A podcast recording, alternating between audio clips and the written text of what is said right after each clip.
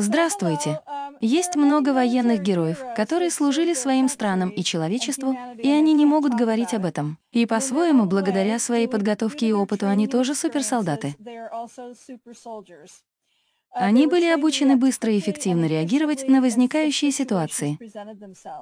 И два моих любимых секретных солдата — это мой тесть Элис Ллойд Ричардс и мой муж Марк Ричардс. И в отчете о битве при Дульсе в Нью-Мексико говорится, что имена Ричардсов всплывают снова и снова, когда смотришь на многие упомянутые сверхсекретные проекты, в которых военная разведка — единственное в мире сверхсекретное агентство, известное как Международная безопасность, участвовала со Второй мировой войны до Холодной войны, войны Холодного года. Теперь мой тесть. Ну, его отец Элис Ллойд Ричард старший, а это дед Марка по отцовской линии. Он был блестящим инженером-электронщиком. Он работал с Теслой над разными проектами. Он работал над Манхэттенским проектом и над Филадельфийским экспериментом. Он был связан со многими аналитическими центрами. Он был ведущим экспертом в раннем стремлении к космическим полетам. Он работал в нескольких аналитических центрах, как я уже сказала, особенно в тех, которые проводили подземные исследования для Соединенных Штатов. Он изобрел нечто, называемое двигателем антивещества Ричардса в конце 1930-х годов. Мой тесть Элис Ллойд Ричардс-младший. Он вырос в Иллинойсе и Мичигане. Он проводил лето вместо того, чтобы ездить в лагерь или просто играть со своими друзьями, он проводил лето, особенно подростковое, с Теслой, Кандой, Генри Кандой, Годдардом и Хаблом, и работал с ними над их разнообразными проектами, особенно над созданием диска, основанного на оперативной памяти его отца. Таким образом, Тесла обучил Ричарда старшего и младшего своим секретам, от электроники до путешествий во времени. И моему тестю посчастливилось протестировать многие из его изобретений, включая луч смерти. Итак, перед Второй мировой войной во время двух поездок в Германию моему тестю показали многие военные секреты Германии, их объекты и вещи, над которыми они работали, а также их специальные самолеты, в надежде, что он дезертирует и станет нацистским офицером из-за своего немецкого происхождения. Вместо этого он сообщил об этих секретах в Вашингтон. Он свободно владел несколькими языками. У него их было много. У него были ученые степени в области делового администрирования и юриспруденции, поэтому он стал офицером ЯК. В 1940 году он был вовлечен в это дело, и это было, по-моему, когда он еще учился в средней школе, или, по крайней мере, он был похож на подростка. Он был вовлечен в ситуацию на американском юго-западе, связанную с инопланетянами и нацистами, которая была началом базы Дульсе в Нью-Мексико и до того, как мы фактически вступили во Вторую мировую войну. Он был первоклассным пилотом-истребителем. Он был летным инструктором, он был летчиком-испытателем, и он был связан с военной разведкой высокого уровня после Второй мировой войны. Особенно со всем, что связано с расследованиями НЛО. У него так много приказов, что он был расквартирован по всему миру, если там наблюдалась активность НЛО. Его приказы всегда были секретными. У меня есть их копии. На всех них написано совершенно секретно, и он был расквартирован по всему миру. Он участвовал в миссиях после Второй мировой войны по возвращению контроля над вратами измерений в Афганистане и Тибете. Он участвовал в операции «Прыжок в высоту» в 1947 году вместе с адмиралом Бёрдом. Его прозвище для военных называлось «Голландец», и он входил в группу, называемую «Истребительной мафией». И это были люди, к которым обращались самые секретные организации, такие как Международная безопасность, которая является международной группой военной разведки, и Majestic 12, когда врага нужно было остановить с помощью авиации или космоса.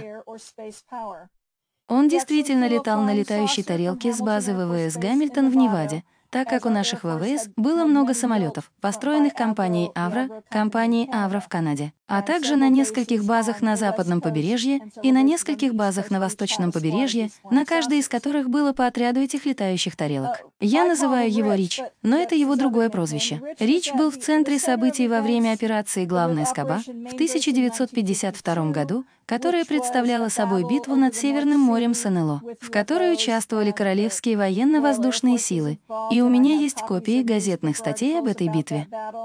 Он был вовлечен в секретные мероприятия, касающиеся существ из космоса и из Тихого океана. Он был первым человеком, пилотировавшим атомную ракету «Рент» в конце 1940-х годов. Он также летал на немецких дисковых кораблях и захватывал инопланетные тарелки. И он был офицером разведки ВОС, который встречался с инопланетянами на военно-воздушной базе Халаман в 60-х годах. Он также работал в военной разведке НАТО. Он был одним из многих соучредителей Национального разведывательного управления. Он был личным другом Джона Кеннеди, Джона Ф. Кеннеди, и он был его связным по военной разведке. Он официально уволился из военно-воздушных сил в 1966 году, а затем занял пост главы службы международной безопасности, когда адмирал Нимец скончался. И, как я уже сказала, международная безопасность — это агентство международной безопасности. Оно было создано в 1947 году Организацией Объединенных Наций, и его целью была защита планеты и человечества от всех угроз.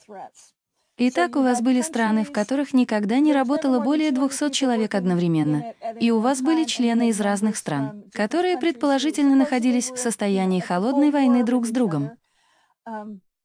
И они вместе боролись с этими угрозами по отношению ко всей планете. Это означает, что только 200 человек или около того, примерно столько же знали об этой организации. Остальные просто думали, что идет холодная война, и все тут. Так что они работали на самом высоком уровне. Да, у вас было 200 человек из разных стран — России, Китая, Франции, Германии, которые работали вместе всякий раз, когда возникала угроза планете, и они работали вместе. Вы знаете, у меня есть сообщение, где Марк встречается с Путиным, когда он, знаете ли, не был президентом, но мы вернемся к этому позже. Но чтобы они встретились, у них были бы высокопоставленные люди из своих стран. Они все работали бы вместе, когда бы появился флот вторжения или какая-то другая серьезная угроза. Хорошо, а были ли президенты этих стран ознакомлены с этим? Да, президенты, я не знаю, как это работает в вашей стране, но, по крайней мере, в Соединенных Штатах после инаугурации президента их немного читают. У них никогда не бывает такого высокого допуска к секретности, как у высших военных. И у Марка раньше был более высокий военный допуск или допуск к секретности в администрации президента. Но им говорят то, что им нужно знать. Но, по крайней мере, как только они поступают, они узнают то, чему не научились бы во время предвыборной кампании. Есть ли еще информация о том, чем занимался Тесла и как все это вошло в секретную космическую программу? У меня не так много информации о Тесле. Я знаю, что он работал с различными инопланетными видами. Я знаю, этот дедушка, позвольте мне посмотреть. Оба дедушки Марка работают с Теслой. Я знаю, что его мама, папа его мамы, Тесла создал какой-то двигатель, и он испытывался на дирижаблях в конце 1800-х годов, и он летал по Соединенным Штатам. Но я знаю, что это началось, по-моему, в Сан-Франциско, а затем прокатилось по всей стране. И я думаю, что он разбился где-то в Айове, ага, или где-то еще. Перед тем, как разбиться, этот дедушка вышел. Но в любом случае он помог. Он был в том испытательном полете. Другой дедушка. Я не знаю точно, над какими проектами он работал с Теслой.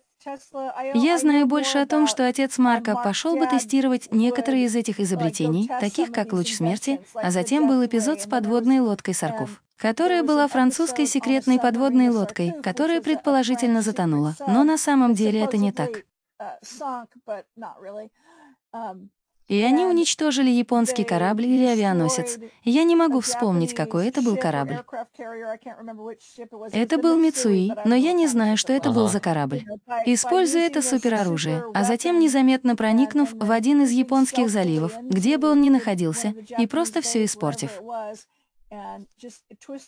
Вы и по сей день можете видеть фотографии корабля, но это лишь некоторые из вещей, которые его отец делал, когда был моложе. Таким образом, мы в основном говорим, например, о фигуре Тесла как о фактически полностью вовлеченной в тайну. В том числе, конечно, о секретной технологии, которая является его специальностью, а также об инопланетном факторе.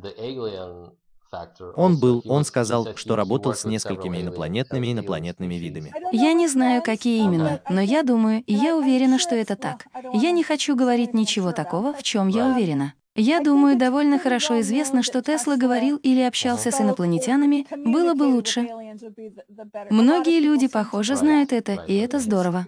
Хорошо, интересно. И вот что я хотела бы отметить, так это то, что когда Тесла собирался умереть, он знал, что он довольно параноик, но он также знал, что его убьют. И примерно за неделю до того, как его убили, он попросил моего тестя и его отца прийти в отель, в котором он жил, и сказать, «Эй, меня убьют». И они говорят, нет, нет, нет, это не так. Нет, нет, здесь меня убьют. Возьмите мои блокноты и спрячьте их, что угодно. Таким образом, им было доверено несколько. Я не знаю, сколько их. Я не знаю, где они находятся. Но им были доверены его секретные записные книжки. Я понимаю. Опять же, я не знаю, где они. Я не имею к этому никакого отношения. Это не так. Так как у нас есть официальная история, в которой говорится, или полуофициальная, я думаю, что когда Тесла умер в гостиничном номере, туда пришло ФБР и забрало все его архивы. И это было бы после, я думаю, ваших людей.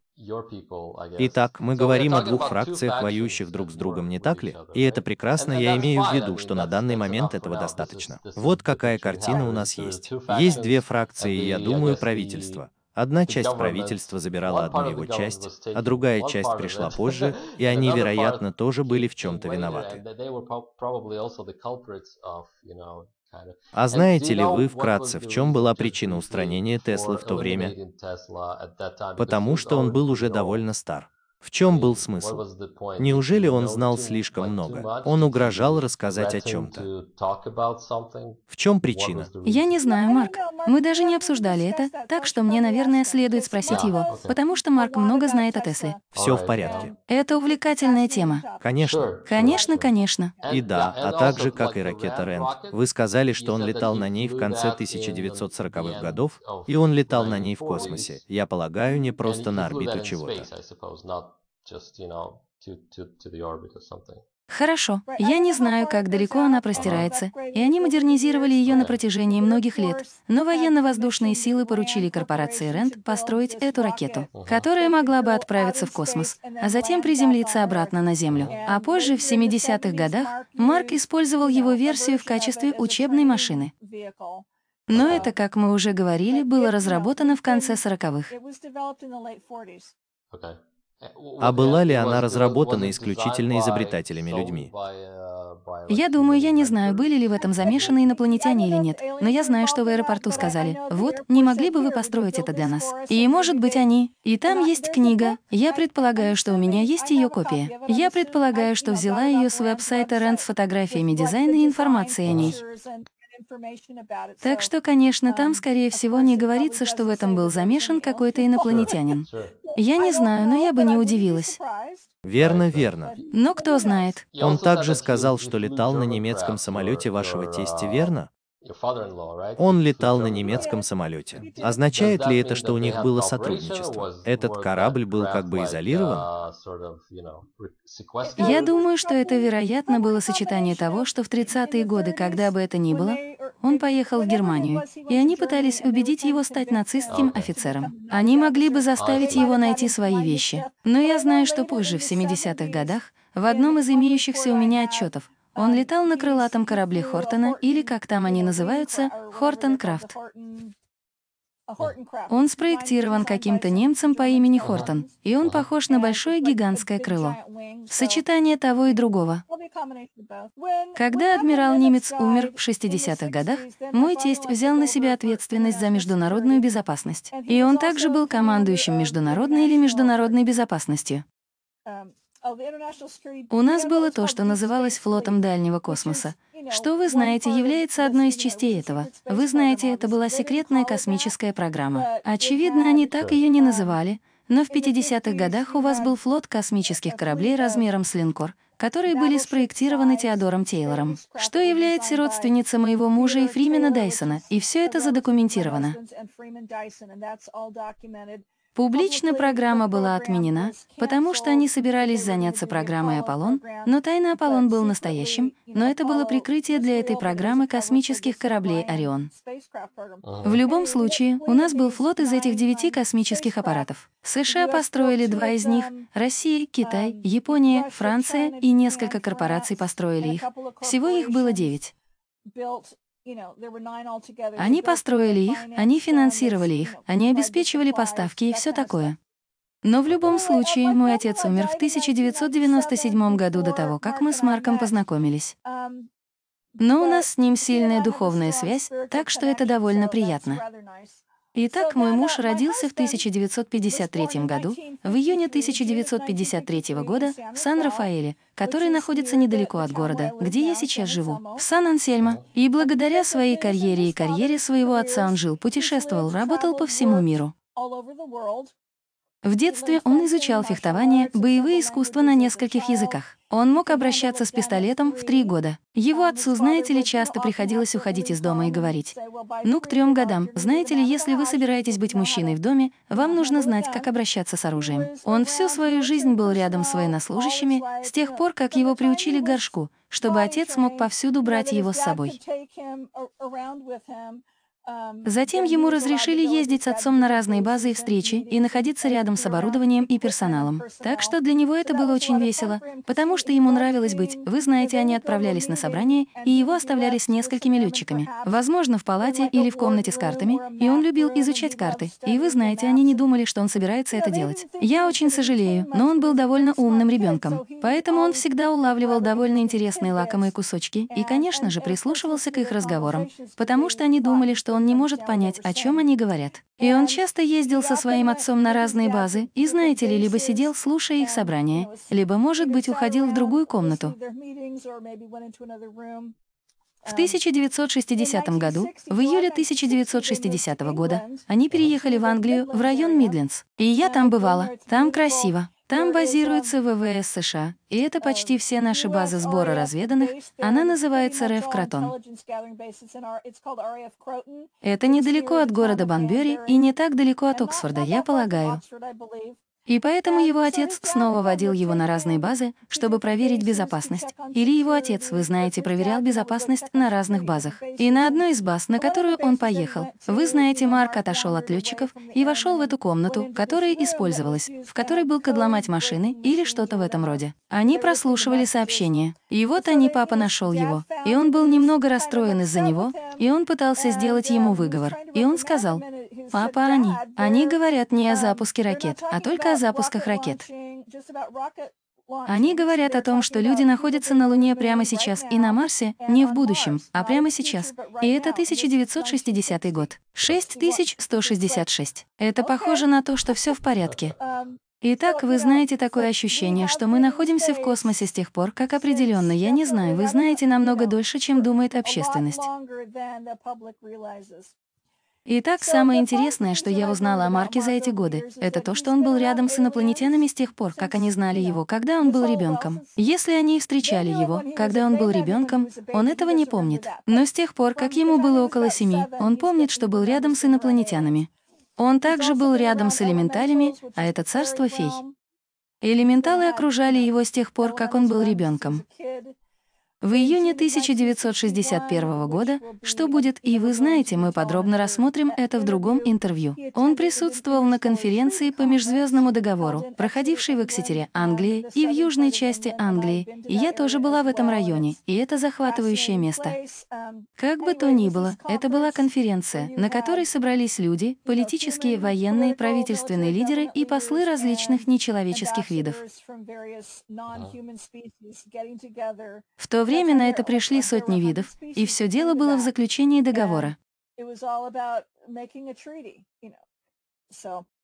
Так что он стал одним из двух детей, которые должны были присутствовать на этой конференции. Принц Чарльз пришел на церемонию открытия, но потом он не сказал о других заседаниях комитета, но Марк был там, и ему понравилось играть с инопланетными детьми. В июле 1962 года он был с няней во Франции, и на них напали какие-то люди и нечеловеческие мужчины в черном, пока его отец не прибыл и не помог им.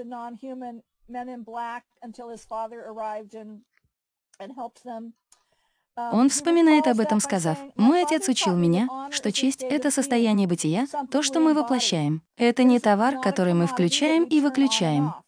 Перемены происходят в мире по одному сознанию за раз. То, что мы делаем как личности, влияет на всех нас и на всю нашу планету. Я знала, что мой отец был чем-то большим, чем обычный майор военно-воздушных сил США, но к тому времени я научилась хранить секреты. Все секреты, которым я была так близка, но от которых мой отец и его друзья так отчаянно старались меня защитить, открылись, открылись мне. И это также был один из первых случаев, когда он увидел НЛО вблизи и лично. Те секреты, которые он, как вы знаете, начинал узнавать, включали нацистские секреты НЛО, вражеских и дружественных инопланетян, продажных людей, которые продались врагу, и борьбу за спасение Земли от многочисленных инопланетных врагов. Значит, Марк действительно начал свое обучение в армии еще подростком. Я знаю, что он проходил некоторую подготовку в военно-морском флоте на Гавайях, по-моему, будучи подростком. А затем, примерно в то лето, я думаю, между младшим и старшим классами средней школы, он тренировался в Англии в составе имперского флота «Рапторс». Они открыли школу в замке Бамберг на северо-западе, нет, на северо-востоке Англии, на тамошнем побережье. И у них была целая программа обучения, потому что они хотели развить подготовку и флот, сотрудничающий между людьми и нелюдями. Так что ему понравилось это обучение. В 16 лет он работал над сверхсекретными проектами с Lockheed. Когда он отправился на войну во Вьетнаме в 1972 году, он был лейтенантом. Он летал на вертолетах. В 1973 году он отправился в Чили, притворяясь студентом, в то время как на самом деле он был курьером своего отца, и он оказался втянут в боевые действия, когда произошел военный переворот. В 1975 году он помогал в эвакуации Сайгона, а в 1976 году к тому времени уже был первым лейтенантом. Он перевелся из армии в военно-морской флот и в конце концов дослужился до звания капитана военно-морского флота. И я знаю, что в прошлом я думала, как будто я не понимаю, как работают военные. Поэтому я все время повторяла, что он, знаете ли, прошел путь от капитана армии до капитана военно-морского флота. Но на самом деле он уволился из армии. Был переведен на военно морской флот, и прошло несколько лет, прежде чем он стал капитаном. И как вы увидите, у меня есть фотография одного из его D-214. На нем изображена коробка. Она очень крошечная, но там есть галочка, в которой указано, что он действительно служил в Индокитае с 1964 года. И написано 1972 год. Это видно по тому времени, а это был 1976 год, он был первым лейтенантом армии. Это говорит о том, что он переходит на службу в военно-морской флот. Я собираюсь посмотреть на это сама. Он перевелся в командование авиации и разведки ВМС США. Я знаю, что сейчас многие люди не верят в то, что мой муж служил в армии, но это одно из очень убедительных доказательств того, что да, он служил. Большая часть его напряженной работы пришлась на период с 1976 по 1982 год. Некоторые из его миссий включали внутреннюю службу по пресечению наркотиков. Иногда он сражался с инопланетянами на этой планете и за ее пределами. Он управлял военно-морскими судами, несколькими типами самолетов. Он летал на Систа-71 и различных инопланетных космических кораблях.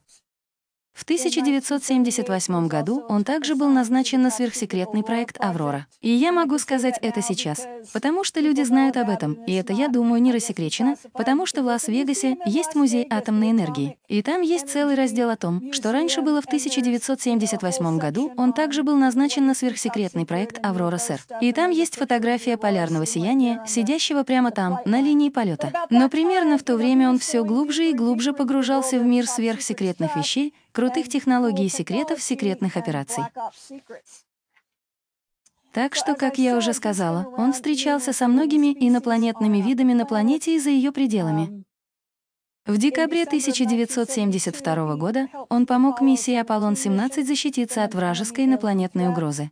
В 1976 году он участвовал в чем-то, что называлось «Битвой за китайские врата», где флот инопланетного вторжения входил через пространственные порталы. Это июль 1976 года. Они входили через пространственные порталы над Китаем. Он руководил тем воздушным сражением, в то время как его отец имел дело с нацистами и инопланетянами в Антарктике, которые только что вызвали сильное землетрясение в Китае.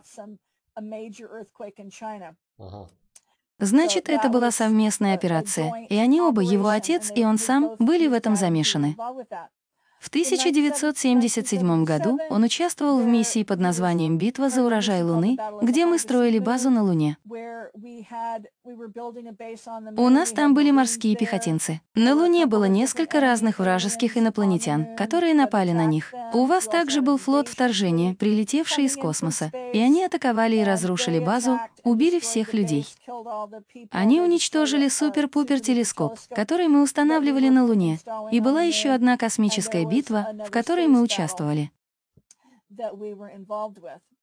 В 1978 году Марк возглавлял нечто называемое операцией «Лунная пыль», которая представляет собой военную группировку, используемую для сбора космического мусора или обломков НЛО, или вы знаете для всех видов работ, связанных с восстановлением после крушения.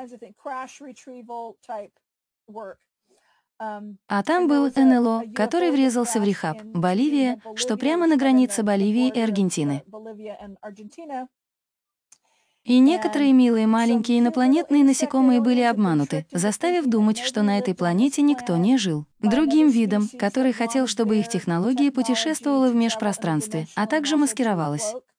Я не думаю, что они поняли это, потому что было несколько групп. Когда этот корабль потерпел крушение, было несколько групп, которые пытались добраться до него первыми. Наши военные корпорация Бэктел — у вас там было несколько наемников, и другие военные группировки были там.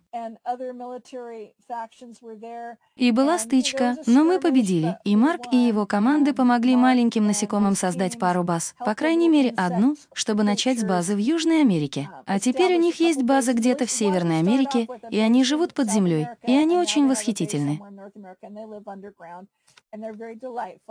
И вы знаете, мы вернемся к этому, когда подробнее поговорим об инопланетных видах.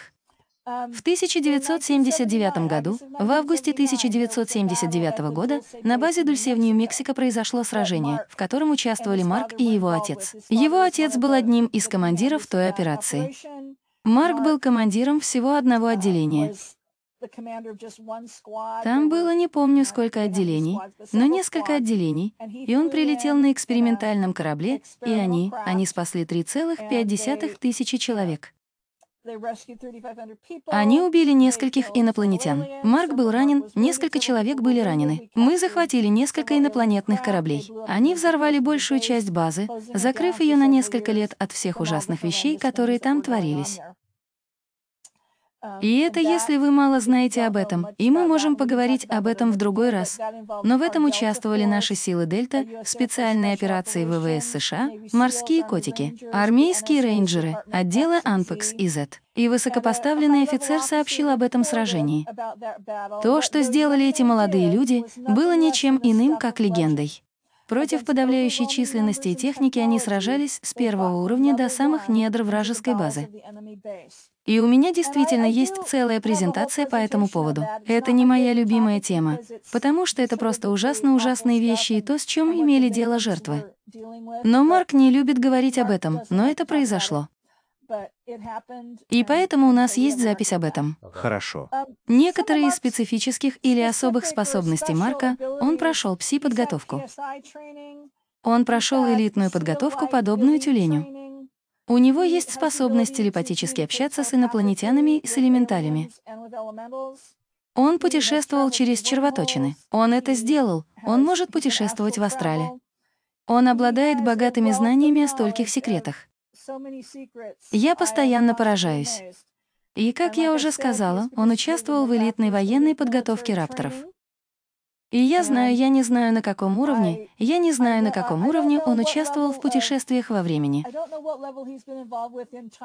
Я знаю, что он это понимает. Я знаю, что он, например, я знаю, когда происходил филадельфийский эксперимент, и один из случаев, когда корабль исчез из гавани там, в Филадельфии. Он фактически приземлился на американском юго-западе в мае 1978 года, и Марк и его команда стояли там, ожидая его, и отправили его обратно. И я спросила, как вы узнали, что нужно идти туда и встречать корабль. Мне сказал мой дедушка, это похоже на то, что вы верите в привидения так же, как и я. Это хорошо, потому что его дедушка к тому времени уже давно умер. Так что это совсем немного. Это технологии Теслы, это путешествие во времени. Я не знаю, как это работает, но все это завораживает меня. Так вот они какие. Вот основные моменты их предыстории. Есть ли что-то еще, что вы хотели бы знать о нем в частности? И я могу понять, почему многие люди подумали бы, что это слишком много для восприятия. И вы представляете его интересы, и вам предстоит очень тяжелая работа, знаете ли, не только собирать всю эту информацию и воспринимать ее самостоятельно, но и представлять ее людям. И вы знаете, и иметь дело с обратной связью. Так что я действительно аплодирую вам за это. Спасибо вам. И я хочу знать, я хочу знать, как вашу личную историю, потому что вы знаете, его прошлое, очевидно, выдающееся и удивительное. И для людей, которые занимаются подобными темами, не будет слишком много, чтобы предположить, по крайней мере, что все это, сэр, это правда.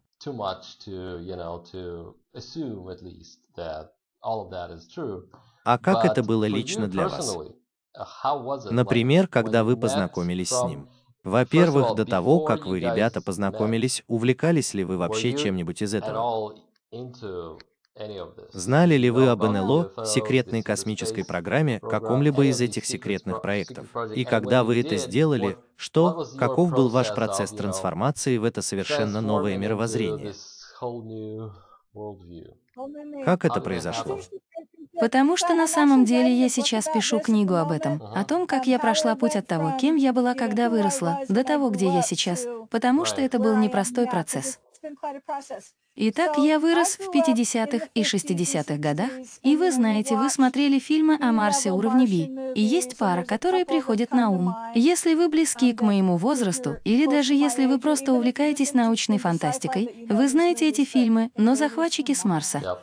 И в любом случае, я никогда не верила, что все это реально. Я никогда не беспокоилась по этому поводу. Я никогда не читала научную фантастику в детстве, но я смотрела все эти шоу. Я смотрела «Затерянные в космосе». Я смотрела все эти странные фильмы. Но я никогда не думала ни о чем другом, кроме того, что это просто забавная информация, фэнтези и научная фантастика.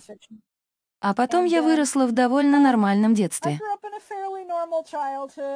Я была замужем несколько раз. У меня есть одна дочь. И моя соседка по комнате в начале 90-х, в 90-е, однажды пришла домой и сказала, «Эй, вы знаете, ее муж был в тюрьме, и я уже навещала его». Так что посещение кого-то в тюрьме в тот момент меня не пугало. Поэтому я сказала, «Эй, вы знаете, я навещала Рики, и вы знаете, его друг навещал свою маму, и он действительно умный. Вы хотели бы с ним познакомиться?» И я сказала, «Умно, это был бы новый тип парня для меня. Это было бы весело». И вот мы начали переписываться, а потом через пару месяцев я получила разрешение на посещение. И вот тогда я навещала его почти каждую неделю, и мы ухаживали в течение пяти лет, а потом поженились в тюрьме. И вы знаете, я была, мы вместе 22 года, женаты 17 лет, и это был непростой путь. Когда я впервые встретила его, мы думали, что он выйдет на свободу через пару лет, потому что у него был адвокат, который работал над этим как над последним средством правовой защиты. Множество его апелляций, все было испробовано и провалено. И поэтому этот адвокат подумал, что он может, у него был другой способ вытащить его. И этот адвокат закончил тем, что обманул его и многих других заключенных. И поэтому его лишили лицензии, а Марк потерял много денег. Таким образом, эти два года превратились в 22 года. Когда мы впервые встретились, он ничего мне не рассказал об этой истории с НЛО. Я знала его семью, папа служил в армии, и я даже не знаю, в какой момент я узнала, что он служил в армии. Он писал историю семьи. Я помогала ему в некоторых исследованиях для этого. Хорошо. В конце концов, но в любом случае, мы только познакомились поближе и действительно хорошо ладим. Мы стали очень хорошими друзьями.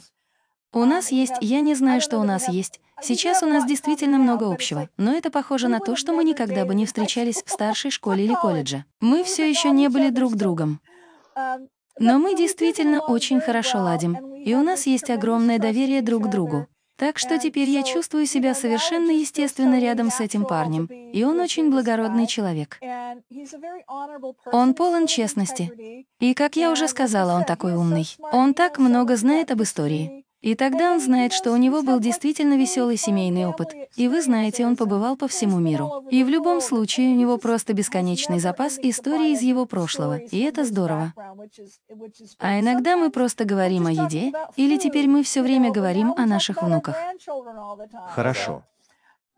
Но опять же он не начал со слов. Вот я полетела в космос, напечатайте это. Но я делала небольшую газету и писала о разных интересных местах, которые люди могут посетить в районе залива и в предгорьях, где я жила. И вы знаете, потом он сказал, и я слышала, что это было, и я думаю, что это было в начале двухтысячных. Я начинала узнавать кое-что об НЛО, и он дал мне напечатать отчет об одной из своих космических миссий, и но в 2004 году он, и вы знаете, потом он сказал, «Эй, я слышала, что это было, и я думаю, что это было в начале 2000-х». Все вроде бы в порядке. Он уходит. Почему бы вам не уйти? И почему бы вам не посмотреть, говорит ли кто-нибудь о рептилиях? Он такой, хорошо. Хорошо. А я никогда раньше ни на одном из них не была и была совершенно очарована. И к тому времени я уже знала, что у него был некоторый опыт работы со всем этим пространством. А затем к следующему году у меня было достаточно информации, и он предоставил мне достаточно своих докладов или нескольких докладов, чтобы у меня мог быть стенд на этой конференции. И вот тогда люди начали слышать обо мне, и я начала давать несколько радиоинтервью, а пару лет спустя я отправилась в Англию, чтобы выступить со своим первым докладом. Так как же это круто! В первый раз, когда вы заговорите о своих делах с НЛО, вы отправитесь в Англию из Калифорнии. Мне там нравится, и я была там уже пять раз. Я слышу от вас, что для вас это было вполне естественно. Да, я попала в нее, и у меня не было никаких проблем. Это было не похоже на что. Вы полетели. К тому времени я доверяла ему настолько полностью, что это похоже на то, что вы были вовлечены в это. Хорошо. И да, это звучало притянуто за уши. Что значит, вы отправились в космос? Что значит, сколько раз вы чуть не умерли? Что значит, вы разговаривали с кошками? Кошки? Что значит, вы разговаривали с ящерицами, динозаврами или кем-то еще? Но опять же, к тому времени у нас сложилось такое хорошее доверие, что вы знаете, и он рассказывал всю эту замечательную историю о том, кто еще был вовлечен. И вы знаете, это похоже на сочетание науки и действия, истории и биографии каждого вовлеченного. Так что все очень тщательно. Um, Вы читали некоторые из его работ, так что знаете, какой он дотошный писатель. А некоторые отчеты занимают всего тысячи страниц, так что это удивительно. Да, да. Это действительно потрясающе, да. Хорошо. Вы, ребята, определились с докладами, с темами, например, что вы будете представлять, или это были просто его собственные воспоминания, которые он вложил в разные отчеты? Это все. Это все его решение относительно того, какие отчеты он мне дает, и многое из этого основано на том, разрешено ли ему сейчас говорить на эту тему. Потому что он поддерживает связь с военными и другими людьми в разведывательном сообществе, которые все еще активны. И он получит обратную связь о том, разрешено ли ему предоставлять определенную информацию. Это похоже на то, что я не говорю. Эй, в этом вы правы, потому что я понятия не имею, о чем попросить его написать. Теперь я это сделаю. Но для тех людей, которые слушали какие-либо интервью Кэрри Кэссиди с ним, он также очень хорошо осведомлен о текущих событиях. С ним интересно разговаривать. Это похоже на «Эй, я слышала об этом». А как насчет этого? И иногда он может остаться при своем мнении, а иногда он может просто намекнуть на ответ. Верно. Но это же не значит, что он застрял в 1982 году, когда его арестовали, и ничего не знает.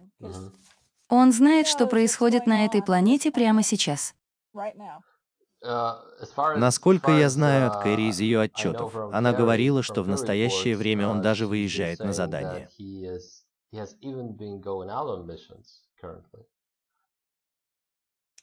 Если она так говорит. Хорошо, хорошо. Ни то, ни другое не подтверждайте, не опровергайте. Хорошо, да, она говорит. Кэрри не лжет. Хорошо. Интересно, есть ли у нас способ сказать, например, перед тем, как мы подготовим? Потому что вы знаете, я собираюсь, я собираюсь включить это в запись прямо сейчас, потому что, знаете, у людей уже есть представление о том, кто такой Марк, и вы представились.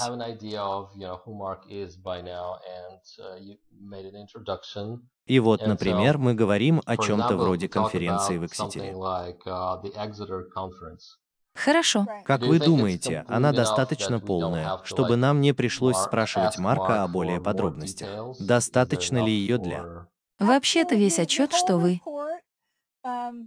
Занимает около двух страниц. Две страницы, хорошо. Да, и буклет, который у вас есть, в основном представляет собой сокращенную версию, потому что это то, что я изложила в своем выступлении, и немного больше. Хорошо. Значит, это очень короткая версия. Да, я думаю, что люди были бы очарованы здесь, в России, и, вероятно, также в США, так это тем, что мы были как во времена Холодной войны, не так ли? И так далее. Хорошо. До сих пор на Западе, в первую очередь в Америке, было много разоблачителей, которые заявляли, что существует секретная космическая программа. Мы знаем, что там большое присутствие американцев, и вы знаете, что во многих других странах Запада, но там, сэр, была какая-то информация об СССР, но не так много. И так далее. И многим людям было бы трудно в это поверить. В чем же это было? 1961 год? Конференция? 1961 год. Представьте себе, что кто-то из СССР действительно приезжал туда, и там был представитель, и они действительно разговаривали с инопланетянами и все такое. Так что же еще есть в отчете? Похоже, это то, что я пытаюсь выяснить по этому поводу, и можем ли мы это сделать. У меня есть несколько имен. Да, несколько имен. Я не уверена, что в названиях есть ЮР, сэр.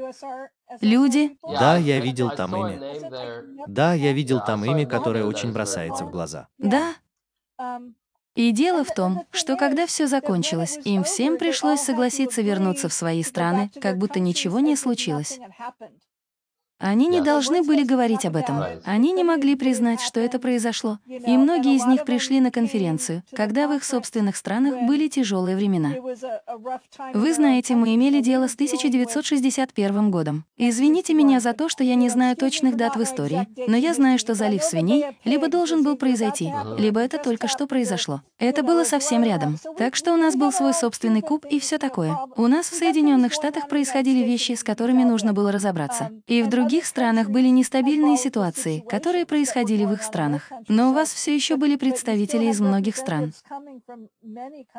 А затем, 10 лет спустя, в Иране появился еще один, и к вам приехало еще больше людей и больше иностранцев. Итак, но опять же, когда все закончилось, они все должны были согласиться.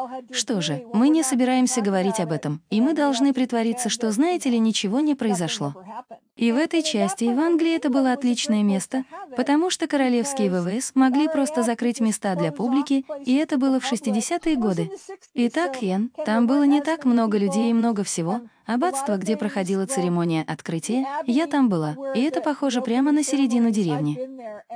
Так что я не знаю, как вы это закрываете, но, например, некоторые инопланетяне могли бы остановиться в больших поместьях, маленьких замках или еще где-нибудь. Но вы могли бы перекрыть подъездные пути. Туристы не могли войти, или вы просто сказали бы «вход воспрещен», или закрыли бы форт на день, который был туристической достопримечательностью, близко к публике. А внутри были инопланетяне, проводившие встречу. Я знаю, это звучит притянуто за уши. Но я была в некоторых из этих мест, где это произошло, и я интуитивно знаю, что это произошло. Хорошо. Интересно. Например, я знаю, что мы собираемся провести еще одну сессию по этому вопросу. Но похоже, что в одной из деревень неподалеку от того места, где проходила церемония открытия Экситера, есть единственное, что осталось от этого маленького замка. Или этот замок похож на сэр, оставь себе круглый ключ. И там есть воронка, Вся площадь, вероятно, составляет два квадратных квартала или один. Это не очень большое место. Вы идете прямо в деревню и попадаете в эти милые маленькие развалины замка. И вы все еще можете почувствовать вихрь там, где приходили и уходили инопланетяне, которым приходится путешествовать этим путем. И это похоже на то, что я, вы знаете, я чувствую это. И это похоже на то, что это подтверждение того, что я знаю, что мой муж говорит мне правду. Потому что я могу пойти туда и почувствовать определенные вещи. И вы знаете. Хорошо. Похоже, он знает, о чем говорит. Просто я немного увлекаюсь этим.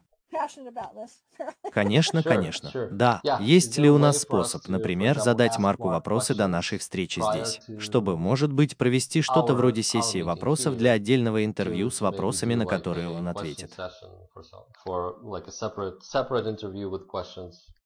Мы, конечно, могли бы попробовать это. У вас наверняка есть вопросы, которых у меня нет, вещи, которые я не обсуждаю. Он с радостью ответит на все, что сможет. Хорошо. Интересно. Да, Хорошо, очень приятно. Как часто вы его видите? обычно я вижусь с ним каждую неделю. Поэтому я обычно вижусь с ним каждое воскресенье. Я не видела его сегодня, потому что я видела его в четверг, потому что это праздник для нас, и это один из праздников, которые нам разрешено посещать. Итак, я видела его в четверг. И вы знаете, я видела его за неделю до этого, и я увижу его в следующее воскресенье. Так что я, вы знаете, когда я в городе, а это большая часть времени, я обычно вижусь с ним каждое воскресенье. Вы знаете, если только по какой-то причине я не могу записаться на прием, потому что мы должны записаться на прием. Но вы знаете, я бываю там почти каждую неделю. Что касается освобождения, вы надеетесь, что что-то произойдет в ближайшее время или нет?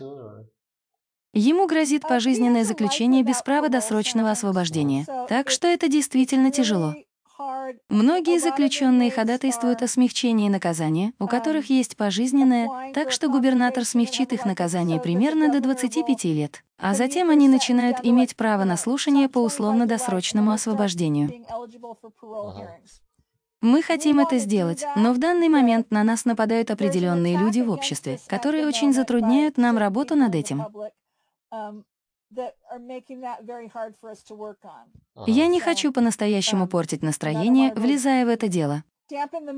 Это? Я понимаю. Но в любом случае, мы еще не представили это заявление. Есть также разные вещи, которые принимаются или проходят через законодательное собрание нашего штата, законы, которые позволили бы таким людям, как он, старым. Я имею в виду, что Марк стар для тюрьмы.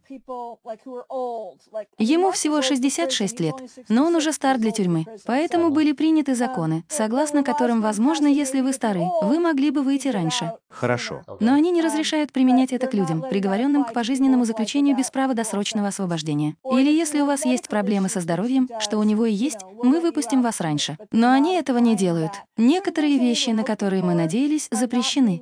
Они не применяют это к заключенным, лишенным условно-досрочного освобождения. Так что многое из того, на что мы надеемся, не сбывается или не будет применено к нам.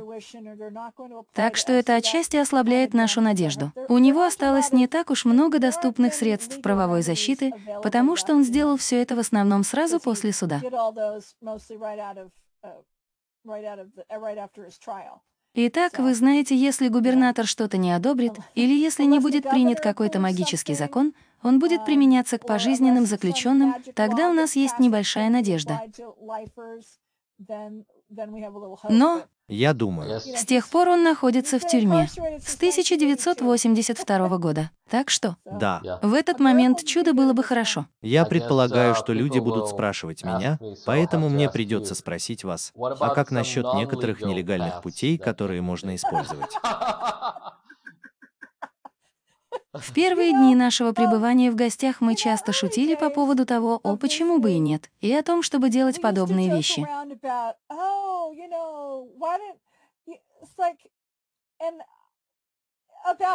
Хорошо, давайте попросим кого-нибудь обогнуть грузовик через ворота, и давайте, знаете ли, достанем бомбу прямо у забора. Это похоже на то, что я этого не сделаю. Это то, над чем мы на самом деле не работаем.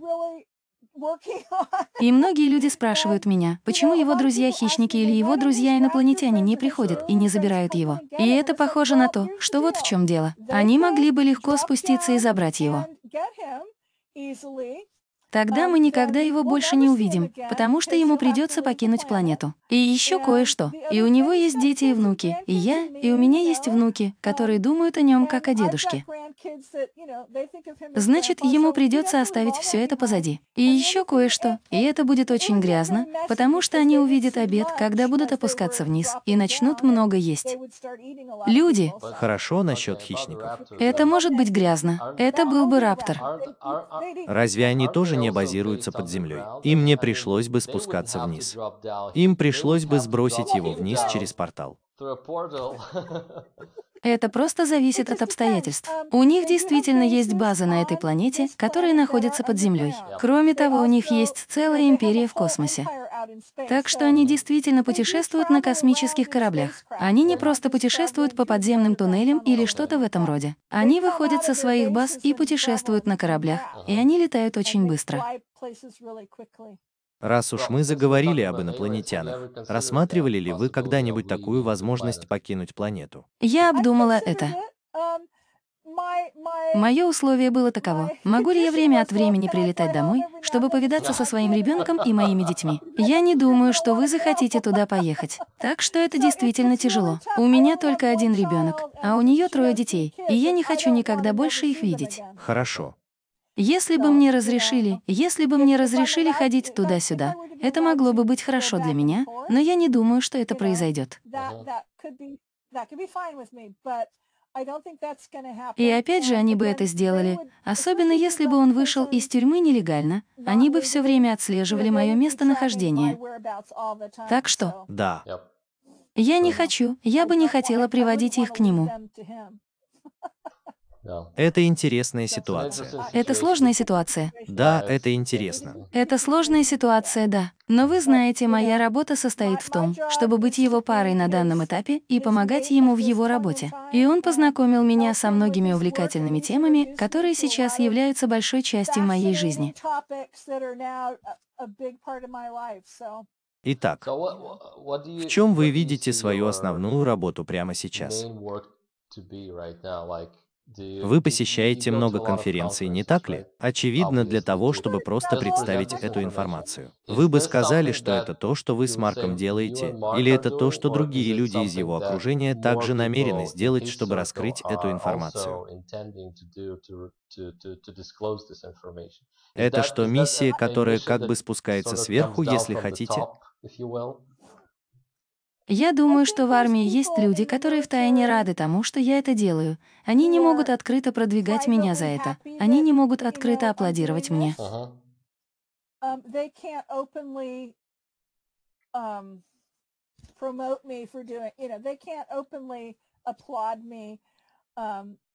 Но он, как я уже сказала, не дает мне никакой информации, которой ему не разрешается делиться. И да, это, вероятно, на грани того, чем ему разрешено делиться, но у него есть определенные клятвы хранить тайну, которую он не нарушит. И поэтому мы уверены, что мы этого не делаем или он этого не делает. Он все еще капитан военно-морского флота. Он не вышел в отставку. Я сразу подумала, что он в отставке, но он не вышел в отставку. Так что он все еще действующий капитан военно-морского флота, и он определенно не нарушит свои клятвы хранить тайну. Итак, я вижу свою миссию в том, чтобы быть учителем. И знаете, это похоже на то, что я хочу поделиться информацией об инопланетянах и знаете истории того, что военные сделали с НЛО, космической программой и прочим. Я также хочу научить людей многому о различных инопланетных видах, и я бы с удовольствием увидела день, когда мы будем ладить друг с другом и работать бок о бок. Я хочу ту сцену в «Людях в черном», где мы проходим по этому зданию, и все просто болтают, ладят и, знаете ли, пьют чай. Я бы хотела иметь где-нибудь большую собственность, куда вы могли бы спуститься со своего космического корабля и выпить со мной чаю. Мне сказали, что я должна учить другой вид работе с людьми.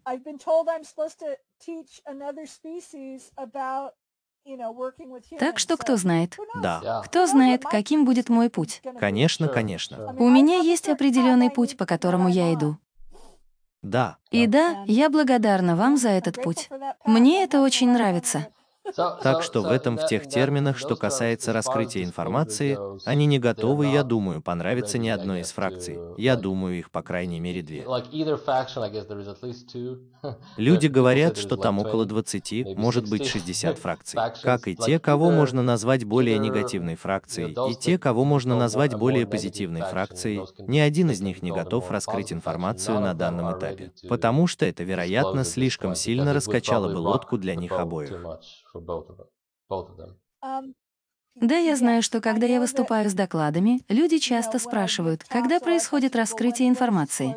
И я продолжаю им говорить, что военные проверяют, как люди будут реагировать.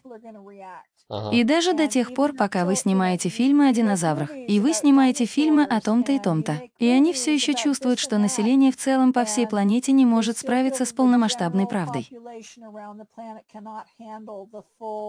Теперь, когда вы на конференции по НЛО, они думают, что я глупая, когда говорю это, потому что все они готовы к раскрытию информации. Очевидно. Я уверена, что так оно и есть.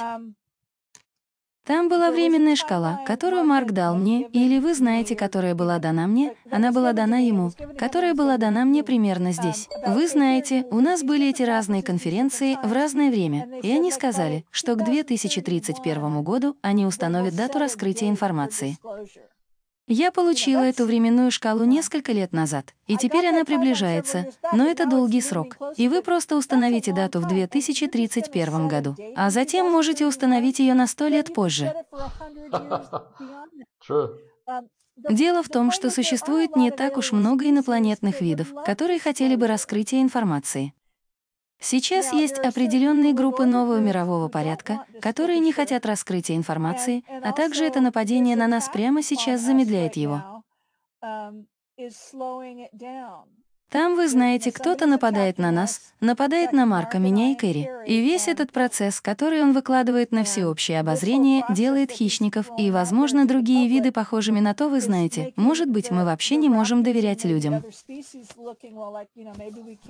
Может быть, и мы, и они очень разочарованы, потому что они хотели бы получить раскрытие информации и начать работать с нами более открыто. Так что... То есть вы хотите сказать, что в этом играют роль два фактора. Во-первых, это готовность населения в целом, уровень их готовности, который, как вы говорите, как говорили многие люди, еще не достигнут для того, чтобы мы могли, знаете ли, открыто говорить о чем-то подобном, даже назначить дату для этого.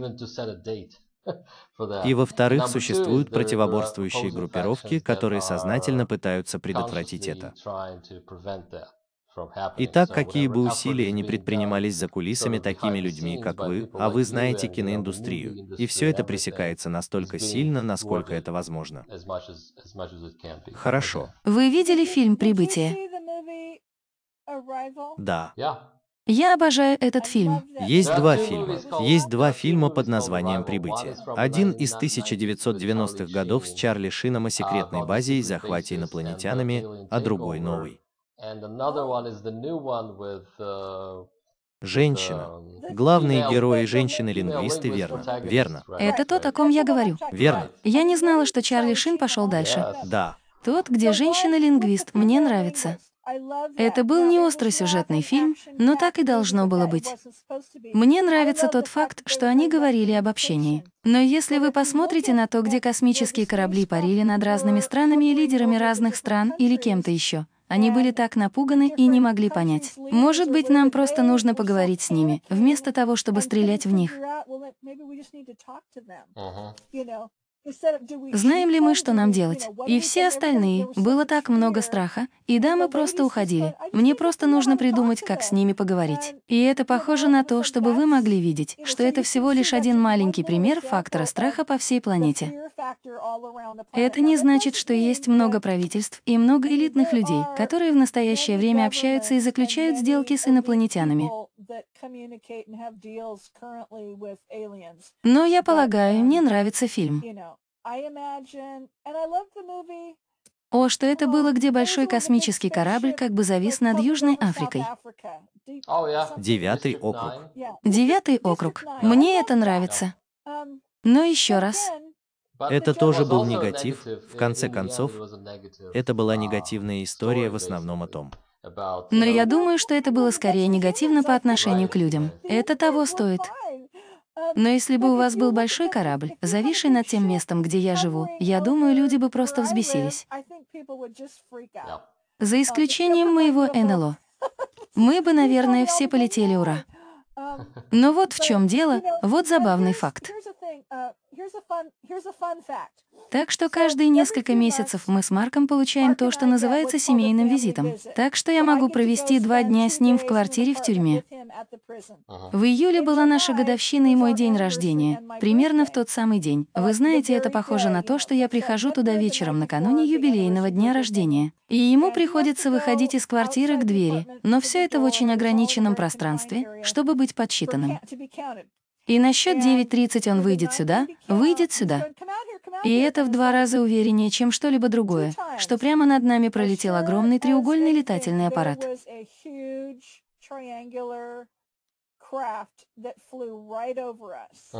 Это похоже на то, что теперь мне это понравилось. Я не испугалась. Мне это понравилось. Я предположила, что это его друзья прилетели поздороваться. Он был так низко, что я могла разглядеть его очертания. Я могла его слышать. Я могла видеть огни. И это было самое захватывающее, что я когда-либо видела. Так что это был отличный подарок на день рождения, но меня это не испугало, потому что я подумала, о, ваши друзья прилетели поздороваться. Разве это не круто? А потом он сделал это снова, просто чтобы убедиться, что я это видела. Но я не думаю, что кто-то еще сообщил об этом. Вероятно, никто больше этого не видел. Но мы видели это, и это было потрясающе. Но я думаю, что широкая публика, если бы над вашим городом нависло что-то огромное, вы бы, наверное, взбесились. Верно. Потому что у нас их нет. Именно так, потому что, вы знаете, мы были обусловлены не только фильмами, но и нашей историей, что если кто-то приходит, который является инопланетянином, инопланетянином. Будь то иностранная сила, иностранное присутствие или инопланетное присутствие, если на то пошло, вы должны принять решение. Это прибытие или вторжение.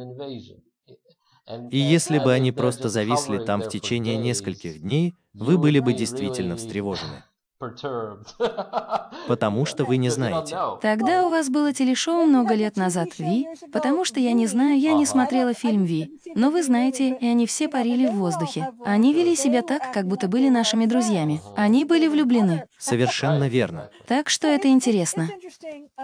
Так что я не знаю, как мы будем с этим бороться, но когда Марк был маленьким мальчиком на конференции в Англии, он сказал, что самые страшные инопланетяне — самые дружелюбные. О! В это мне трудно поверить, но ведь у вас было так много разных видов, разных форм и размеров, и да. Но он сказал, что узнал, что некоторые из самых дружелюбных были самыми страшными на вид. Итак, да. Интересно, очень интересно. Хорошо. Я знаю.